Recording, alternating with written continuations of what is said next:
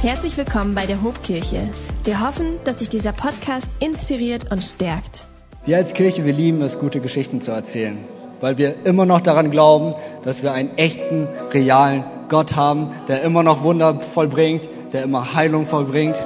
Und die gute Geschichte, die ich heute mitgebracht habe, ist eine schöne Heilungsgeschichte von der kleinen Julie. Julie ist die Tochter von Paul und Maria Helm. Und die hat sich so Ende September, glaube ich, ähm, einen Bruch am Ellenbogen, am Arm oder am Handgelenk irgendwo da äh, zugezogen. Und die Ärzte haben sich das angeschaut und haben gesagt, okay, das sieht etwas schlimmer aus. Und dann stand im Raum, ob ähm, das Handgelenk nun operiert werden muss oder nicht. Und ich glaube, jeder von uns, der in so einer Situation ist, der weiß ganz genau, eine OP will keiner. Und die Familie hat das als Gebetsanliegen mit in die Kirche hineingebracht. Und wir als Kirche hatten das als Gebetsanliegen hier vorne. Und wir haben gemeinsam gebetet. Und drei Tage später bei der Nachkontrolle ähm, wurde dann halt gesagt, der Arm muss nicht operiert werden. Es ist alles gut. Wir haben es Gott abgegeben und Gott hat sein Wunder vollbracht und der Arm ist geheilt. Und auch heute ist es so, dass die Knochen gut verheilen, dass da keine Nachschäden sind, sondern alles in Ordnung ist. Das ist unser Gott. Amen. Und ich finde es so schön, weil viele unserer Geschichten, da geht es um Wunder, da geht es um Heilung.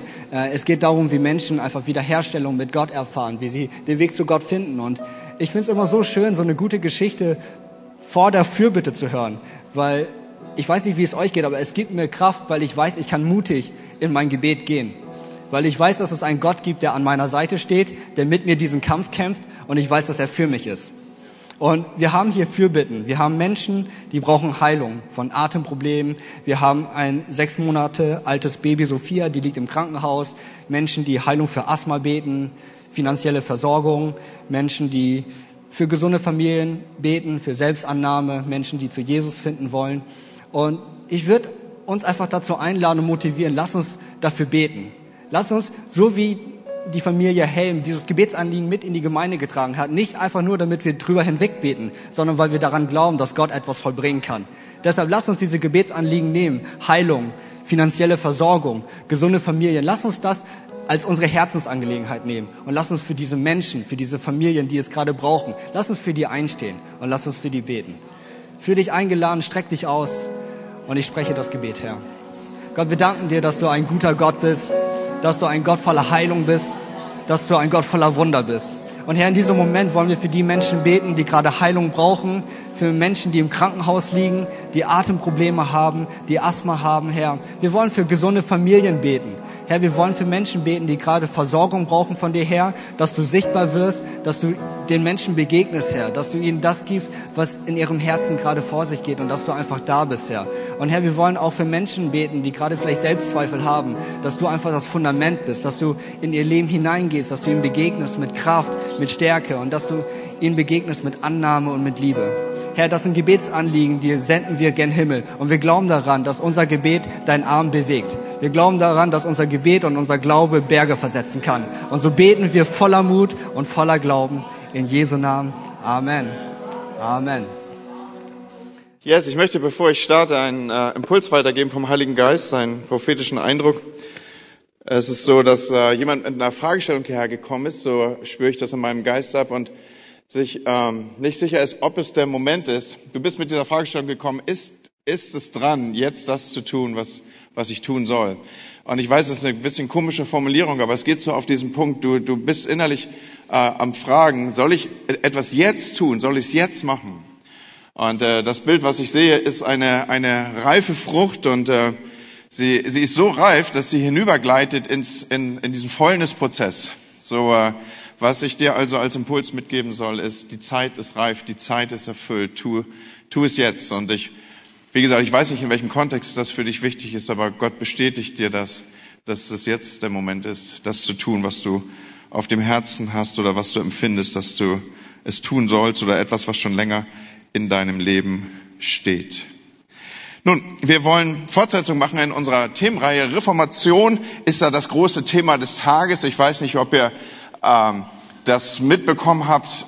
Warum kann man da so rüber hinweggleiten? weil wir irgendwie in diesem Jahr 2021 sind wir so ein bisschen angeschmiert mit den Feiertagen, oder? Geht's euch auch so? Also ich spreche jetzt natürlich von der Arbeitnehmerseite her, nicht so sehr von der Arbeitgeberseite, aber von der Arbeitnehmerseite her ist das mit den Brückentagen ein bisschen schwierig, oder? So, also die, die, die Montage. Aber Leute, haltet durch. Nächstes Jahr wird ein richtig gutes Jahr. Da ist der Reformationstag auf Montag und der dritte Oktober ist auf Montag. Es ist das Brückentags-Feiertagsjahr, wenn man das so sagen will. Es wird richtig gut, ja? So, Reformation ist also das Stichwort für den heutigen Tag und, und Reformation hat ja auch was zu tun mit der großen Überschrift, die wir über diese Themenreihe gesetzt haben. Da geht es nämlich um Transformation.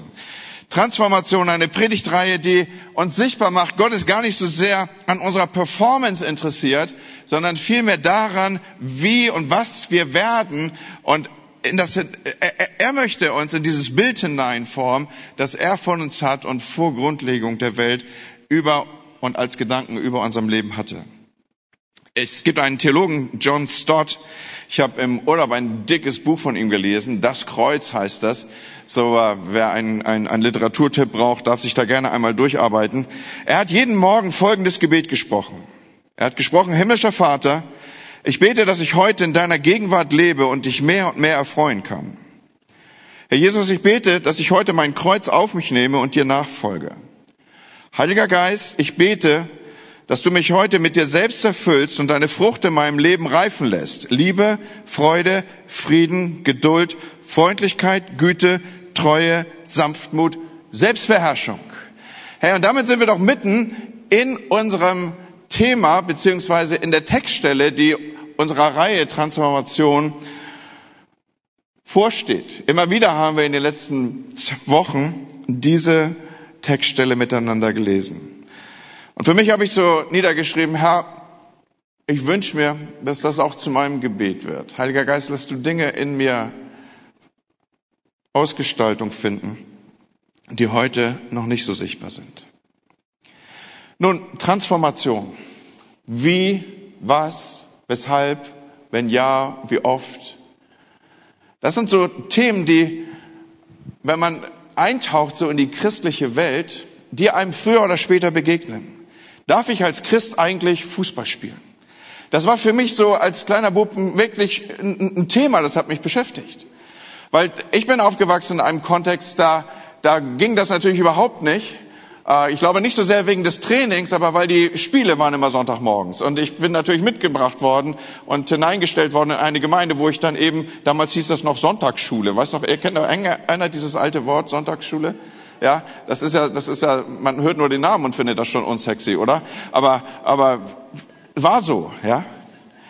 Oder sind Tattoos und Piercings Sünde? Oder kann ich guten Gewissens in ein Spielcasino gehen und sagen, Herr, ich gebe dir auch den Zehnten von allem, was ich gewinne?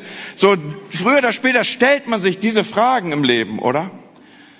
Aber allein die Frage, darf ich, vermittelt ja unterschwellig die Botschaft, als Christen müssen wir uns an bestimmte Regeln halten oder an bestimmtes, ein bestimmtes Verhalten an den Tag legen. Und wenn man dann noch irgendwie mutig auftritt und sagt, ich bin Christ, dann weiß ja auf einmal auch die ganze Welt, wie man sich verhalten soll, oder?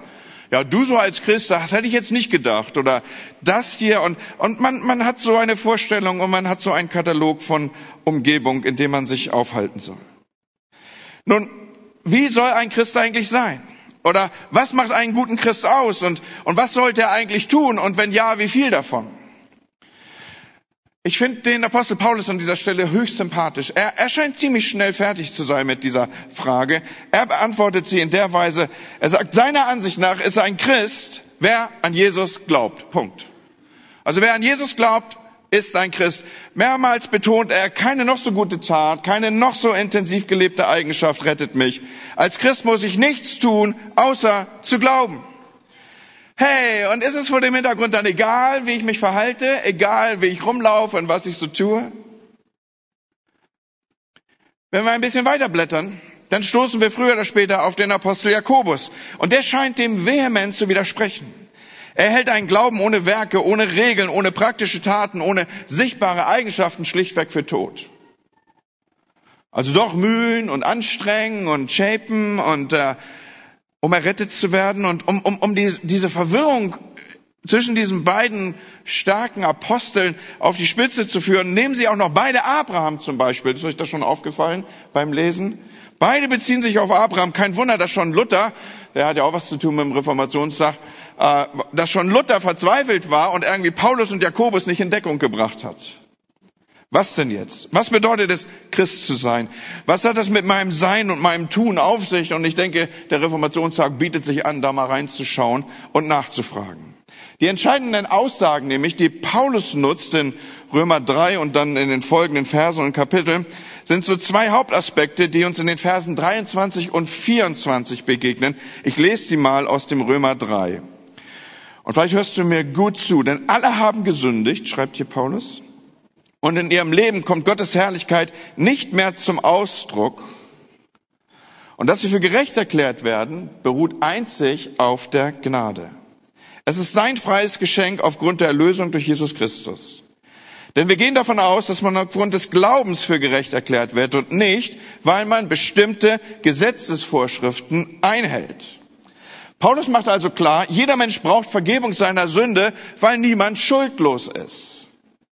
Und diese Vergebung, das führt er jetzt hier aus, kommt nicht dadurch zustande, dass ich irgendwie das mosaische Gesetz einhalte, sondern nur deswegen, weil Jesus für mich am Kreuz gestorben ist. Und wenn ich das glaube und das für mich in Anspruch nehme, bin ich ein Kind Gottes. Punkt. Darum geht es Paulus. Er sagt, du musst nichts dazu tun. Du musst auch nicht irgendwie an dir rumschnibbeln lassen. Das Thema ist jetzt Beschneidung, was ich hier äh, unterschwellig anspreche. Du musst auch nicht irgendwie in anderer Weise irgendeiner Etikette genügen, sondern stumpf glauben und die Rettungstat Jesu für dein Leben in Anspruch nehmen, diese Stellvertretung Jesu für dich in Anspruch nehmen. Und du bist ein Kind Gottes. Allein aus Gnade werde ich gerettet und nicht, weil ich irgendetwas dafür hätte tun können. Und jetzt müssen wir gut aufpassen an dieser Stelle. Paulus wendet sich hier mit seinen Aussagen an Judenchristen. Also an Menschen, die von Kind auf an im Gesetz erzogen waren. Die konnten noch gar nicht richtig laufen, noch gar nicht richtig denken. Und wer das jüdische Erziehungssystem kennt, der weiß, dass man das wieder und wieder in Schleife hat eingeprägt. Diese Kinder konntest du nachts wecken und die konnten dir irgendwas aus der Tora vorbeten. An solche Menschen schreibt er, das Halten des Gesetzes war ihr täglich Brot. Sie standen von klein auf in diesem Kontext. Und seit sie jetzt die Botschaft von Jesus kannten, standen sie in der ständigen Spannung zwischen dem, was Christentum ausmachte und markierte, und dem, was Judentum ausmachte und markierte. Und jetzt traten auch noch Ehrlehrer auf, die predigten, dass der Mensch sowohl Glauben als auch Gesetz brauchte um in den Himmel zu kommen. Diesen Ehrlehren, diesen Ehrlehren, denen widerspricht Paulus vehement. Er, er will deutlich machen, Gottes Gesetz ist nicht aufgelöst, es macht ja auch Sinn, aber es rettet eben nicht. Die Jahrhunderte zuvor haben gezeigt, dieses Gesetz wird dich nicht retten. Und bester Beweis ist hier für ihn Abraham. In Römer 4, Vers 3 heißt es, er wurde als gerecht von Gott angesehen, weil er glaubte und nicht, weil er bestimmte Regeln einhielt. Also schon lange bevor Jesus da war, wurde der Mensch durch Glauben und damit allein durch Gnade gerettet. Aber was heißt das jetzt für mich? Heißt das jetzt, dass ich nach meiner Bekehrung, nach meiner Zuwendung, nach meiner Errettung, kann ich jetzt so, so bleiben, wie ich bin? Hey, ihr kommt, das ist ja das ältere Publikum hier im ersten Gottesdienst. Kennt ihr noch diese 90er Jahre Werbung? Ich will so bleiben, wie ich bin. Du darfst. Kennt, kennt das noch irgendeiner? Also die Jüngeren wahrscheinlich nicht, ne? Michi, wir beide outen uns hier gerade als alt, ja?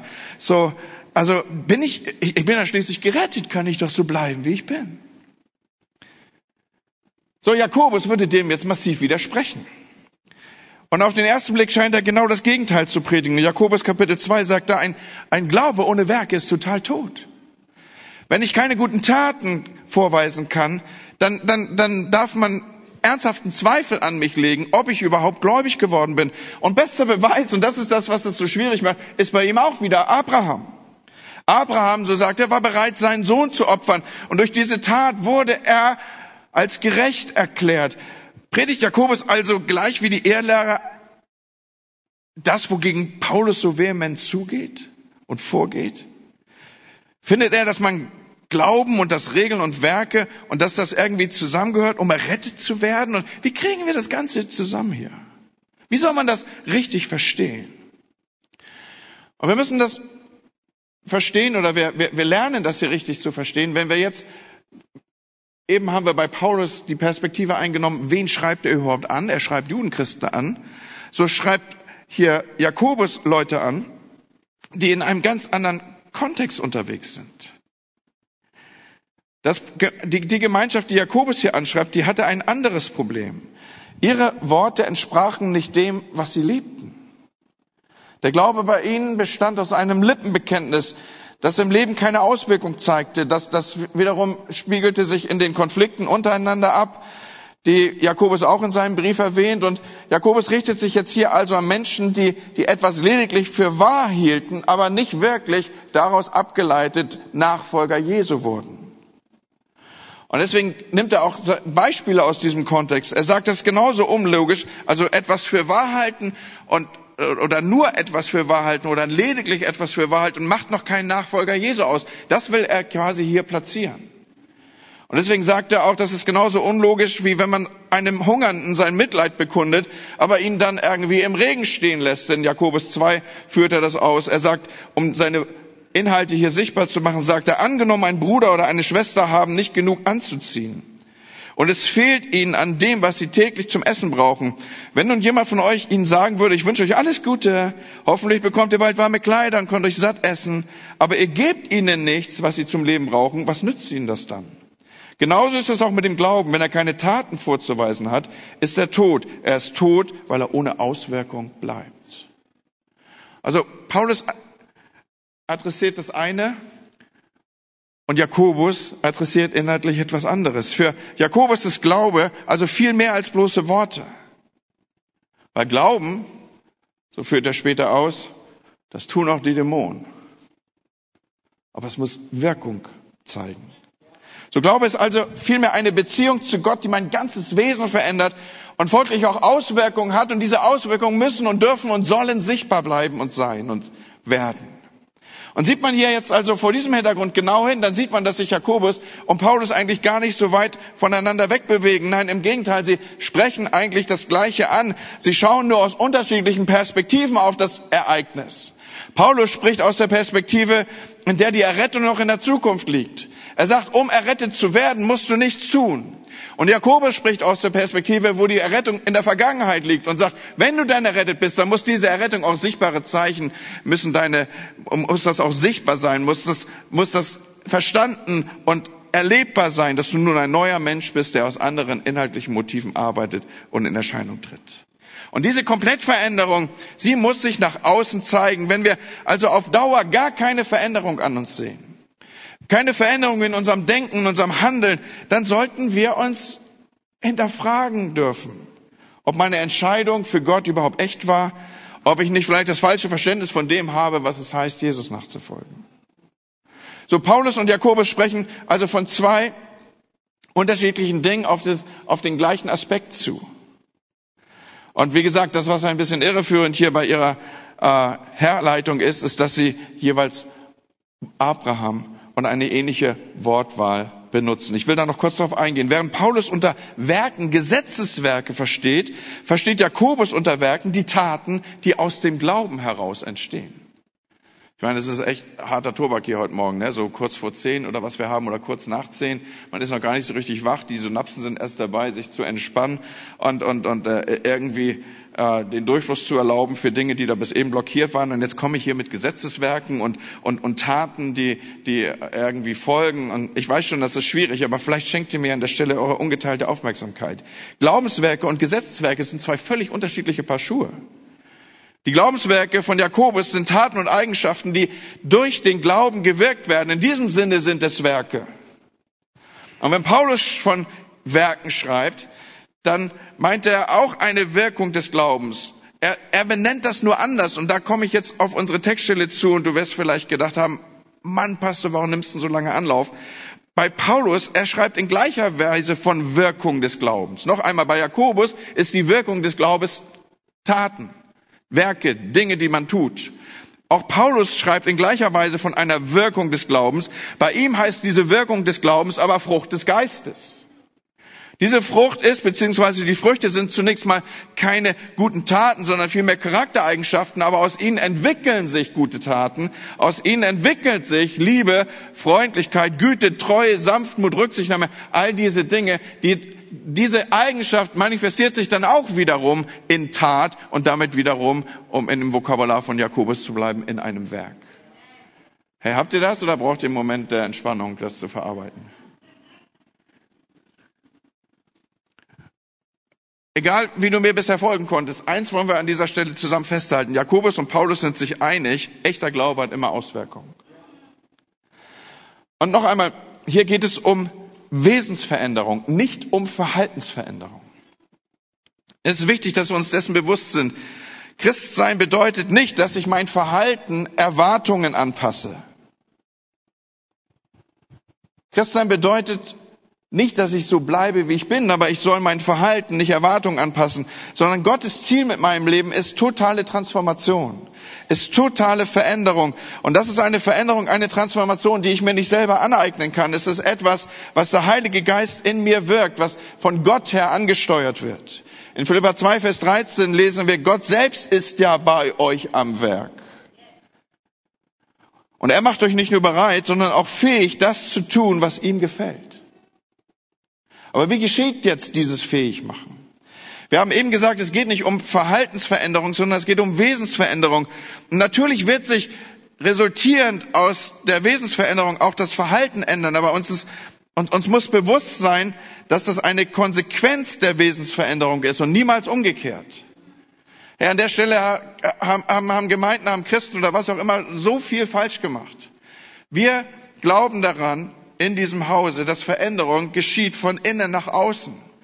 Wir erwarten nicht von dir, dass du in irgendeiner Weise perfekt bist oder einer äußerlich christlichen Etikette genügst oder irgendwie jedes, jede Nuance oder jede Tiefe der Ableitung in der ethisch-moralischen Gegebenheit deines Seins und Lebens irgendwie schon durchdekliniert ist, sondern du darfst kommen, wie du bist, aber du sollst nicht so bleiben, wie du bist. Das ist der Punkt.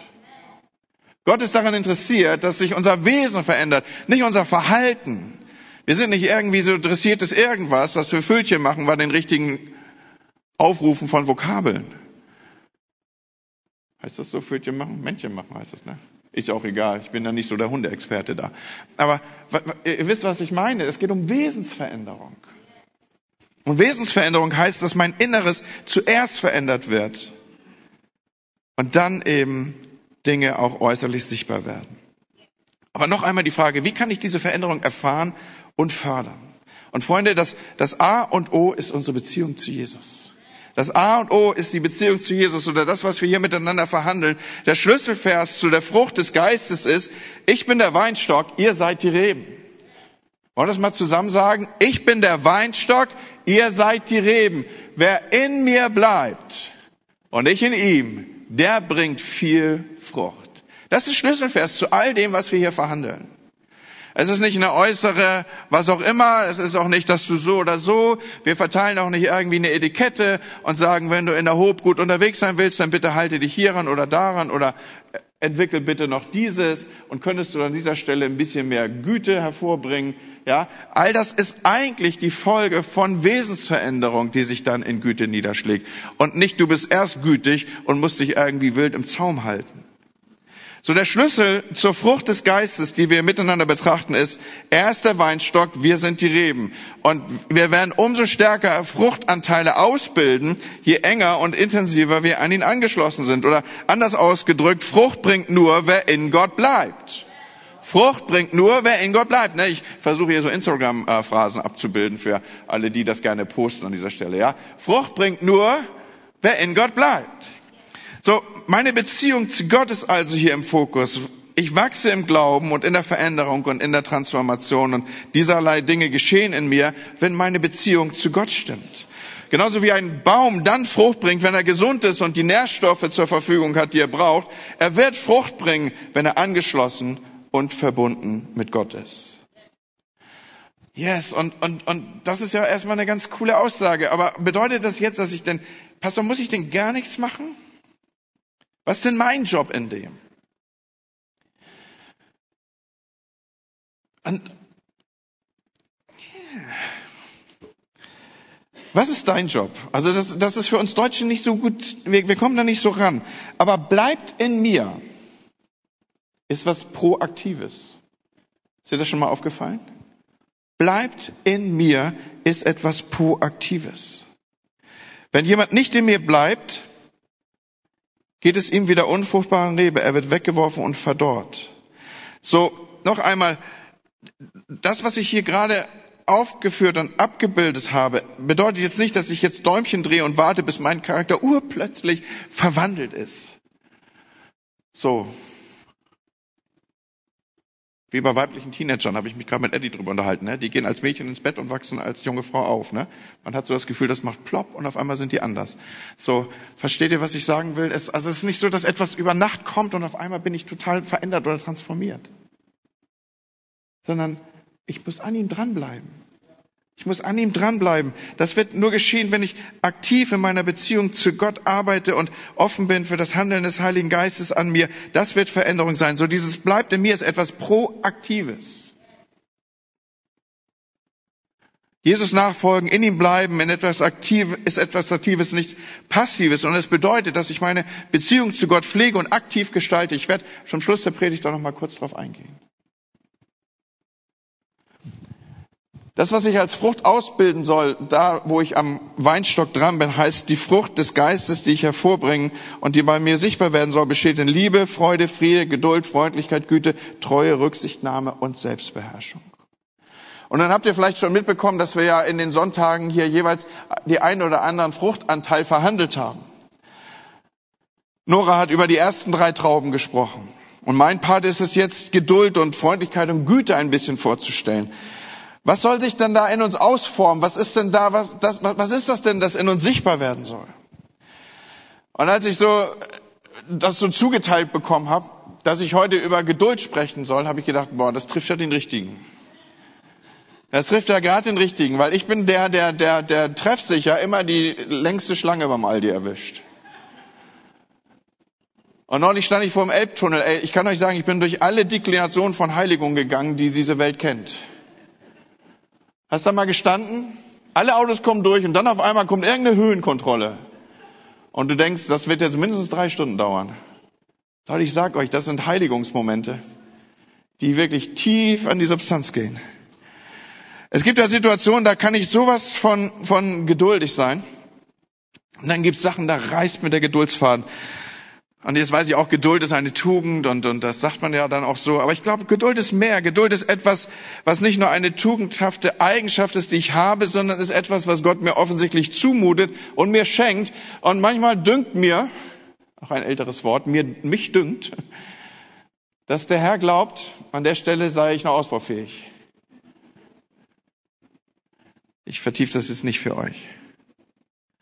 Geduld braucht man ja nicht, wenn alles sofort und perfekt und reibungslos und einfach geht, sondern ist dann notwendig, wenn es irgendwo hakt, ja. Warten auf Genesung, warten auf Besserung, schwierige Zusammenarbeit mit anstrengenden Menschen, Leben mit unbeantworteten Fragen, Aushalten von Unsicherheit und Sorge und Ungewissheit. Für all das braucht es Geduld. Und um das zu trainieren, schafft Gott offensichtlich eine Umgebung, in der das hervorragend wächst. Und wisst ihr, wie diese Umgebung heißt, in der Geduld gut wächst? Der Fachbegriff, den hier Paulus dafür benutzt, heißt Bedrängnis. Sag mal Bedrängnis. Äh, das Wort alleine schon komisch, ne? Bedrängnis. Aber offensichtlich ist das der Kontext, ist das die Umgebung, in der Geduld am besten wächst. Wir wissen, dass Bedrängnis Geduld bringt. Ich lese hier aus Römer 5, Vers 3. Geduld aber Bewährung, Bewährung aber Hoffnung, Hoffnung aber das nicht, lässt nicht zu Schanden werden. Denn die Liebe Gottes ist ausgegossen in unsere Herzen durch den Heiligen Geist, der uns gegeben wird. So offensichtlich, hier möchte ich ein bisschen abkürzen, ist Geduld auch nicht irgendwie so ein fatalistisches Aushalten von irgendwas, sondern Geduld scheint etwas Proaktives zu sein, bewusst und aktiv geistliches Vertrauen in und auf Gott zu setzen. Zu wissen, Gott, du wirst es gut machen. Ich, ich halte das aus hier.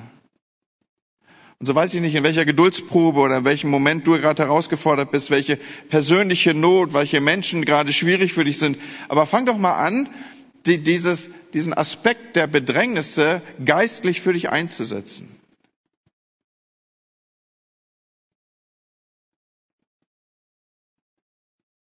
Mutige Gebete. Als ich das so für mich durchgearbeitet habe, habe ich gesagt, habe ich den Mut zu beten? Gott, ich danke dir für meine Bedrängnisse. Das ist komisch, ne? Ich meine, wir beten ja auch, Gott schenkt mir Geduld, aber bitte sofort. Ich meine, und wenn jetzt sagt Gott, okay, easy, kriegen wir hin mit der Geduld. Ich schenke dir ein paar Bedrängnisse. Und dann sitzt du da morgens in deinem Sessel und sagst, danke Herr für meine Bedrängnisse. Wisst ihr, was ich für mich entschieden habe? Ich habe den Mut nicht, das zu beten. Echt nicht. Aber mich dünkt, es gibt keine Abkürzung. So, deswegen mit euch zusammen. Gott, hilf mir, meine Bedrängnisse geistlich anzugehen und zu erleben, wie du in diesen Bedrängnissen dieser Geduld in mir Gestalt gibst. Ich habe einen Spruch von Egidius von Assisi gelesen zum Thema Geduld. Vielleicht hilft euch der auch, wie er mir geholfen hat. Wenn der Baum geboren wird, ist er nicht sofort groß. Wenn er groß ist,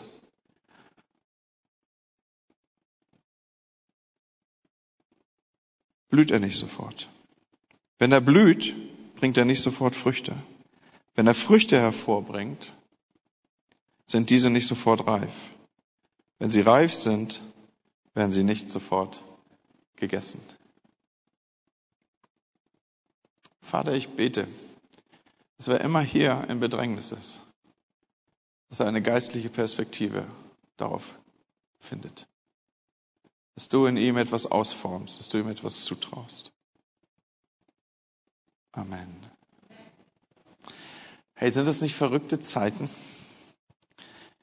Heute Morgen hat Gern uns das schon gesagt mit dieser Mund-Nasen-Maske. Ich habe so überlegt, warum ich innerlich so, ich, vielleicht ging das ja auch nur mir so, ne? Aber ich habe immer so ein bisschen innerlich dagegen rebelliert.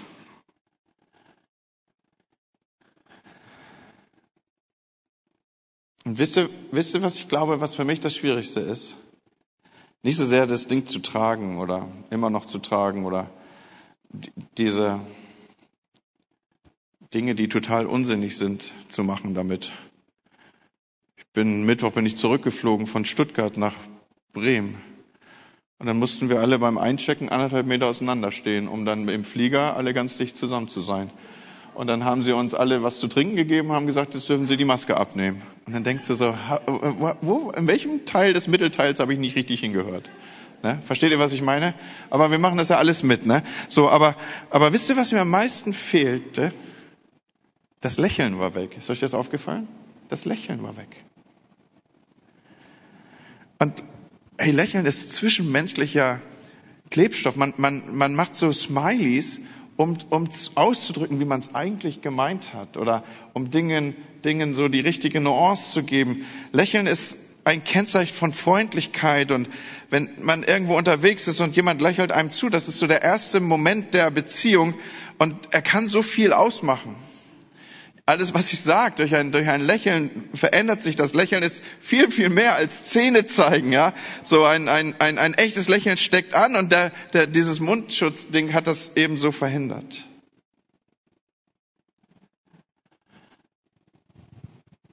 Und eben war ich bei Geduld und jetzt ist mein Thema die Freundlichkeit.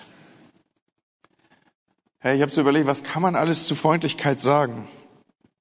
Aber ich habe so mir ausgedacht, ich glaube, es beginnt mit einem Lächeln, oder? So einfach mal lächeln. Einfach mal. Und wie wär's denn, wenn Jesus Leute viel mehr lächeln würden? So, so, ich meine jetzt nicht so ein seliges Lächeln, wo man irgendwie so fragt, ist irgendjemand zu Hause? Versteht ihr so? Nicht so dieses Lächeln, sondern, sondern du guckst jemand an und er lächelt zurück. Und du denkst, jo, du hast mir den Tag gemacht. Ein glückliches Lächeln, ein liebesvolles Lächeln. Und, und vielleicht ist das ja mehr so eine, so eine Synapse in meinem Kopf. Wisst ihr, dass wir uns im Gottesdienst das Lächeln abholen? Ein Lächeln abholen? Wenn wir zum Schluss hier den Segen sprechen. Der Herr segne und behüte dich. Dann sprechen wir das ja meist nach der Luther-Übersetzung. In der Hoffnung für alle findet sich sehr zentral ausgedrückt, was, was dieser Segen uns mitgibt. Er sagt und drückt aus, der Herr segne dich und behüte dich. Und dann, der Herr blicke dich freundlich an. Liebe diese Verse. Der Herr blicke dich freundlich an und sei dir gnädig. Der Herr wende sich dir in Liebe zu und gebe dir seinen Frieden. Leute, wir sind Jesus-Leute. Wir wachen auf mit einem Lächeln. Vielleicht nicht zuerst unser, aber, aber wir wachen auf und Gott ist da und er lächelt dir zu und sagt, ich lasse mein Angesicht über dir leuchten. Und weil wir aus dieser Perspektive kommen, haben wir allen Grund, auch Leute anzulächeln. Und ich weiß auch, Freundlichkeit ist viel mehr als ein Lächeln, aber, aber es fängt damit an. Paulus, er schreibt uns im Philippa 4, eure, alle Menschen sollen eure Güte und Freundlichkeit erfahren. Und ich habe so gedacht, das ist der Morgen, wo ich euch sage, ihr sollt mehr lächeln. Okay? Morgens in der Schlange, im Bus. Heute Morgen, heute Morgen bin ich zu Lüde gegangen und, und habe mich so vor sie gestellt und habe, ich glaube, sie hat ein bisschen gedacht, ich bin Gaga. Ne? So. Und dann mussten wir beide grinsen. Das hilft, auch in der Ehe. Wusstet ihr das? Mal so anlächeln. Come on. Freundlichkeit ist mehr als Lächeln. Aber es fängt damit an, oder? Okay, und dann, dann ähm, habe ich gedacht, okay, wenn man jetzt mit dem, mit dem Texten arbeiten würde, dann würde man sehen, dass Freundlichkeit und Güte sehr, sehr eng miteinander verwoben ist. Wo ist denn, wo ist denn eigentlich, was ist denn eigentlich Güte? Und ich habe so gedacht, Güte ist transportierte Freundlichkeit. Ist euch das schon mal aufgefallen? Güte ist transportierte Freundlichkeit. Güte ist etwas, was in die Hand geht. Güte hat etwas mit Handeln zu tun, ist konkret. Manche Menschen meinen ja, sie können Gott so als einen guten Mann sein lassen und dann sprichwörtlich ihn irgendwie liegen lassen. Aber wer einem gütigen Gott begegnet ist, der wird und kann ihn nicht mehr liegen lassen. Der, der wird merken, Gott handelt an ihm und an seinem Leben.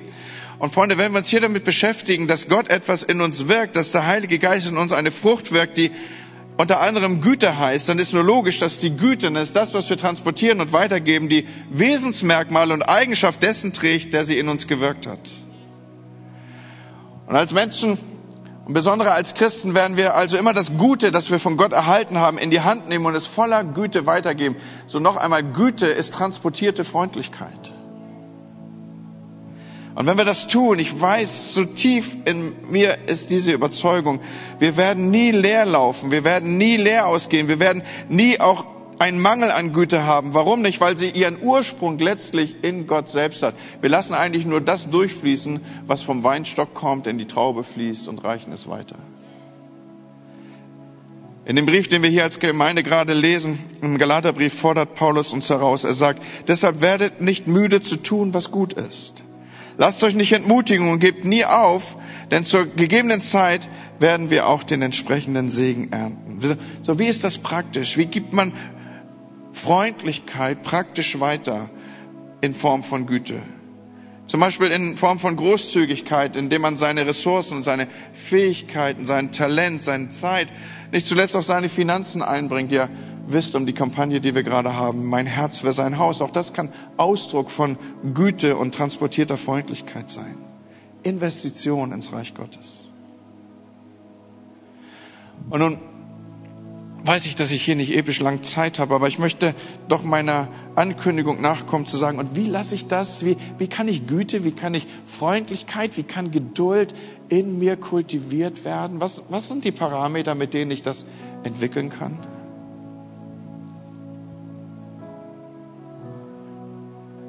Frucht wächst als Resultat von Wasser, Sonnenschein, Nährstoffen und Beschneidung. Und ebenso auch die Frucht des Geistes, Leute. Die Bibel spricht davon, dass das Wort Gottes ein Wasserbad ist. Wer sich also regelmäßig diesem, diesem Wasser aussetzt, der fördert dadurch das Wachstum in sich. Es ist nicht egal, ob du da bist oder nicht. Es ist nicht egal, ob, ob, ob du unter dem Wort Gottes sitzt oder nicht. Es ist nicht egal, ob das zu deinem täglich Brot wird oder nicht. Sondern es ist unmittelbar ein Parameter für dein Wachstum, für das Wachstum dieses, dieser Frucht des Geistes. Ich habe es irgendwie diese Woche mit, den, mit, so alten, mit so alten Phrasen. Ich habe es bei der Teamnight, habe ich schon ein altes Gebet mit denen gesprochen. Hier fiel mir ein, lies die Bibel, bet jeden Tag, wenn du wachsen willst. Kennt das auch noch irgendeiner? Das ist auch so ein alter Song aus meiner Sonntagsschulzeit. Lies die Bibel, bet jeden Tag, wenn du wachsen willst. So zum Wachsen gehört auch, dass ich dem Gärtner erlaube, tote Zweige und eigensinnige Triebe wegzuschneiden. Zum Wachstum gehört es, dass mein Boden kultiviert und bearbeitet ist. Die beste Voraussetzung für einen kultivierten Boden ist, im Kontext der Gemeinde unterwegs zu sein. Und wusstest du, dass manche Pflanze nur Frucht ausbilden kann, wenn sie Bestäubung erfährt durch andere? Auch das ist wieder ein Zeichen, dass wir in eine Gemeinschaft hineingetauft sind. Manche Frucht und auch die Frucht des Geistes, sie wächst nur in Verbindung zu anderen und kann nur vor diesem Hintergrund Fruchtkörper ausbilden. Bleibt in mir, war die Schlüsselstelle aus Johannes 15 und ich in euch. Wie die Rebe keine Frucht bringen kann aus sich selbst, wenn sie nicht am Weinstock bleibt, so auch ihr nicht, wenn ihr nicht in mir bleibt. Ich bin der Weinstock, ihr seid die Reben. Wer in mir bleibt und ich in ihm, der bringt viel Frucht. Denn ohne mich könnt ihr nichts tun. Ist euch aufgefallen, dass hier immer von ihr die Rede ist und nie von dir? Leute, wir brauchen einander. Und ich lade euch so ein, sucht einander. Wir leben in Zeiten von Social Distancing, wo Dinge uns auseinanderführen. Wir sollten in der Kirche eine Gegenkultur aufrichten. Wir suchen einander, wir brauchen einander, wir wollen einander. Wir leben miteinander, wir gehören zu einem Leib miteinander. Wir sind gemeinsam stärker miteinander. Wir sind eins und in der Einheit der Kirche liegt die Kraft der Kirche. So ich empfehle dir, such dir eine gute Umgebung, die besten Wachstumsparameter für die Frucht des Geistes in dir, dass sie Kultivierung, Ausbau und Reife findet. Seid ihr mit mir?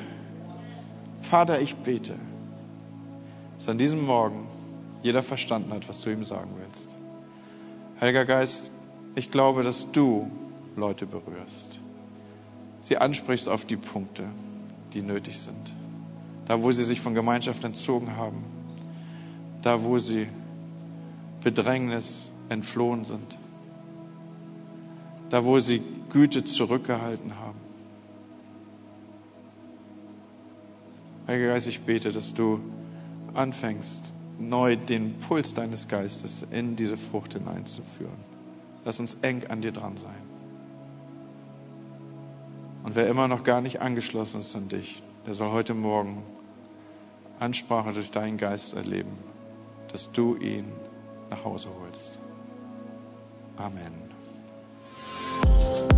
Wenn dich dieser Podcast gesegnet hat, würden wir gern deine Geschichte hören. Schreib uns doch unter hallo@ho.de oder noch besser, schau einfach mal persönlich bei uns vorbei. Wir freuen uns auf dich.